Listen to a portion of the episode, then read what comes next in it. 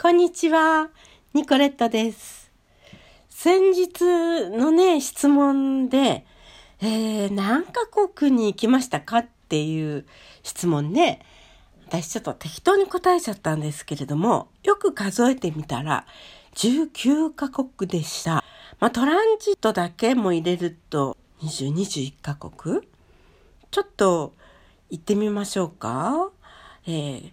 韓国、オランダ、チェコ、エストニア、フィンランド、シンガポール、フィリピン、ドイツ、ベルギー、フランス、オーストリア、スロバキア、クロアチア、イタリア、セルビア、タイ、イギリス、アメリカ、トランジットでロシアのモスクワ、それとスイスのチューリッヒ、まだあるかな。えっ、ー、と、19じゃなくて18カ国ですね。重なってるのがあった。18カ国、18、19、10。ですから全部で20カ国ですかね。うん。この中で印象に残ってるというところというとどこでしょうね。あ、肝心なハンガリーが入ってない。だからやっぱり19カ国ですね。トランジット入れると21カ国。まあ、あの、ヨーロッパの方は陸続きなのでね、すぐ行けちゃうわけですけれども、ま、アジアの方とかね、アメリカなどはですね、私所属していた合唱団でですね、合唱の交流がありまして、そこでシンガポールと、えー、フィリピンに行きました。それからアメリカですね、えー、ミネソタ州ですね、には行きました。あとアメリカは息子が留学をしていましたので、一回訪問しましたね。他にハワイは遊びでですけどね、行きました。あとは仕事か遊びかのどちらかですね。まあ、つい最近行きましたのがね、あのトランジットでモスクワ。いや安いからってんで、フロートを利用ししたんですよ。だもうね、これね、賛否両論でね、もう二度と乗りたくないっていう人と、とても良かったですっていう人といるんですよね。私はね、特に、あの、かもなし不可もなしでしたけれども、食事がね、なんか口に合わなかった。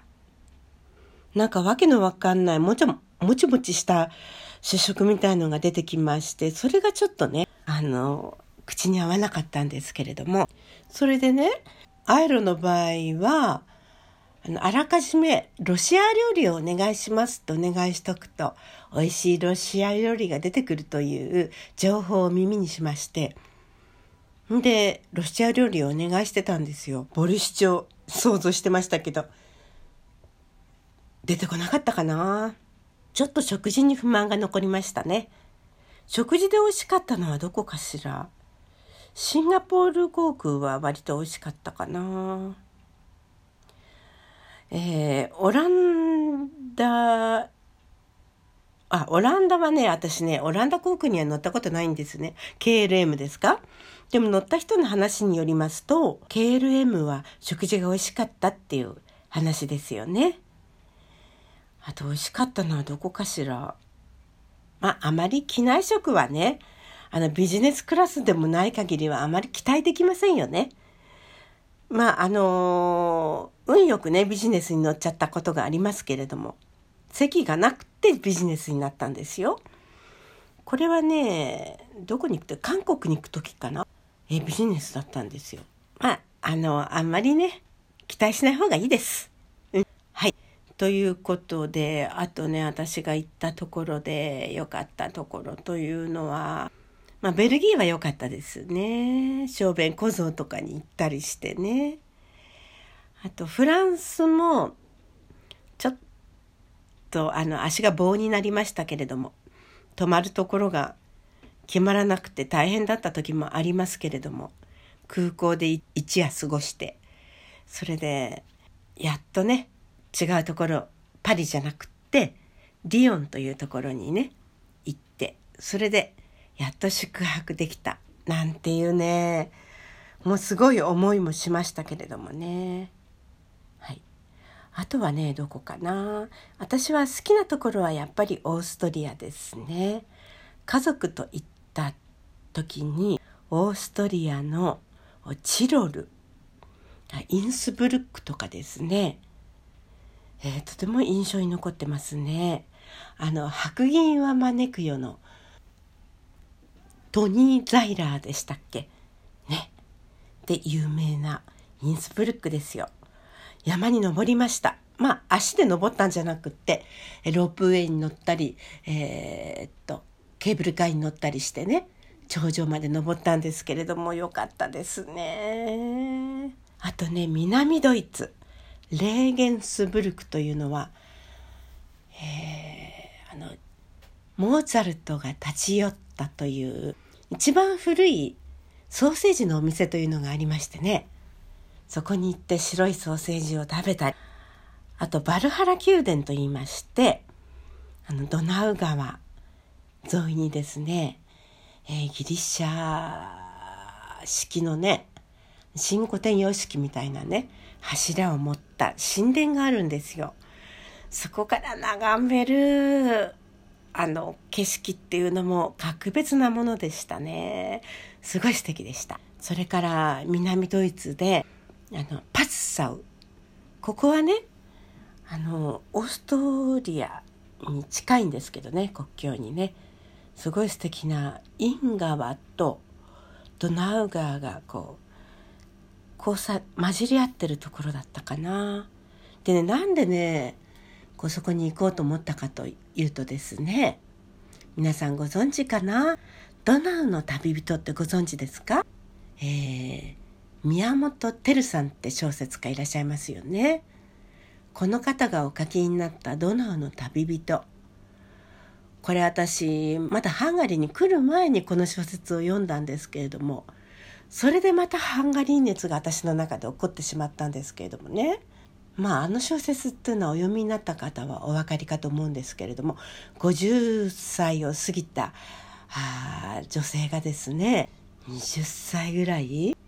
年下の男性と一緒にね、えー、ドイツの方に行っちゃって、えー、旅して歩くという内容だったかしらね。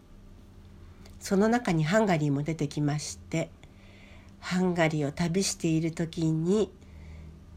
えー、コバーチ・マルギットというハンガリーの女流陶芸家がいるんですけれども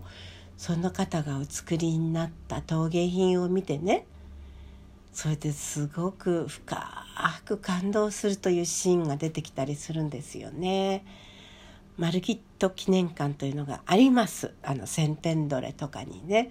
ここにはよくお客様をお連れするんですけれどもまあそのドナウの旅人を読んでその中にねレーゲンスブルクとパッサウが出てくるんですね。私ねもうどうしてもそこに行きたくなって家族を説得してで父も母も連れて、まあ、全く私の個人的なあの趣味をね その旅にえー、導入しましてそれであの行ったんですよ。パッサウという街素敵でしたね。あのハンガリーの初代国王イシトバーン王がですねまだ王子の時代に関わったあの教会というのがありましてね、えー、そこで王子が洗礼を受けたというねあの教会もあるんですよ。そこにも行きました非常に古いオルガンが置いてありましてねすごい素敵でしたけれどもそういうなんか人って何かで読んだり、ね、ドラマで見たりして是非行ってみたいと思うことはよくありますよね。すごく花がね綺麗に咲き乱れている時期にこの南ドイツとそれからそのオーストリアのアルプス地方に行ったんですよね。まあまだこう雪山にね雪が残っていてそのアルプスもすごい素敵だったんですけれどもね何度も行きたいところではありますけれどもまあ一回行ったのでね私は満足しちゃったんですけれどもあとですねお客様をお連れしてやはりあのオーストリアのアルプス地方ですねここにねやっぱり行ったんですよ本当はねあの湖のボルフガング湖っていうね湖がありますけれどもそこにお連れしたかったんですけれども宿泊するところが見つからなかったのであの聖なる地という名前のね村がねオーストリアにあるんですよ。私は名前に惚れまして